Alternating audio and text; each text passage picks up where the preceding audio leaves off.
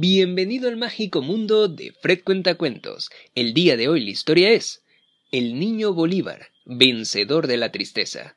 Y sin demoras, comencemos. En su infancia, Bolívar corría, saltaba y jugaba como los demás niños. La suerte, sin embargo, no había sido muy buena con él. Recién nacido no pudo alimentarse en el pecho de su mamá porque ella no tenía leche. A los dos años y medio, ella moría dejándolo sin las canciones de cuna, sin caricias y sin el amor con que todas las madres alegran a sus hijos. A los nueve años perdió también a su papá, pero la vida, que siempre da más de lo que quita, se portó bien con él. Una esclava de gran corazón lo amamantó con el noble contenido de sus senos y con las palabras musicales que le decía, mientras lo cargaba en sus brazos o cuando lo hacía dormir. La conocían como la negra Hipólita, pero él la reconoció como madre, sobre todo cuando se hizo un gran hombre, porque había libertado cinco repúblicas.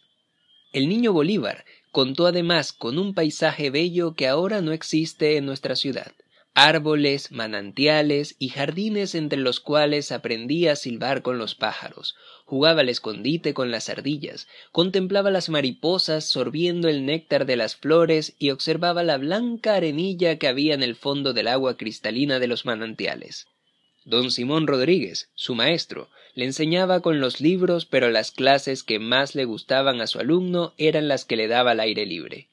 Entonces le explicaba que el sol era otra estrella, que se veía grande porque estaba cerca, que la naturaleza era la madre de toda la sabiduría con la cual había creado a todos los seres vivos, dotándolos de fuerza y de inteligencia para que aprendieran a ganarse la vida.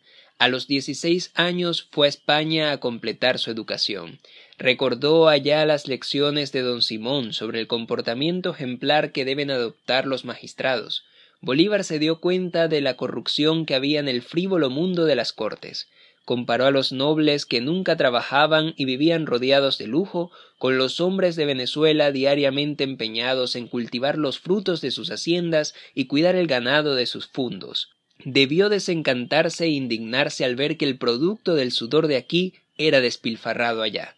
Embargado por el bello amor de la adolescencia, se casó a los diecinueve años con una dulce madrileña, María Teresa del Toro. Solo ocho meses duró el matrimonio, pues la joven murió de fiebre amarilla aquí en Caracas. De nuevo el infortunio se atravesaba inútilmente en su camino. En vez de doblegarse, Bolívar se repuso de esta adversidad para cometer la gran obra emancipadora de América. Esta voluntad de rebelarse contra lo imposible haría de él el más universal de todos los caraqueños. Como ustedes ven, tuvo muchas razones para ser una persona triste, pero jamás lo fue. Y colorín colorado, esta historia se ha acabado. Pero no te vayas aún. Si esta historia te ha gustado, por favor, dale me gusta, suscríbete a mi canal, déjame un comentario de qué fue lo que más te gustó y si te gustaría que te contara alguna otra historia y por favor compártelo también con un amigo que también le pueda gustar esta historia. Un abrazo de tu amigo Fred Cuenta Cuentos, nos estamos escuchando próximamente.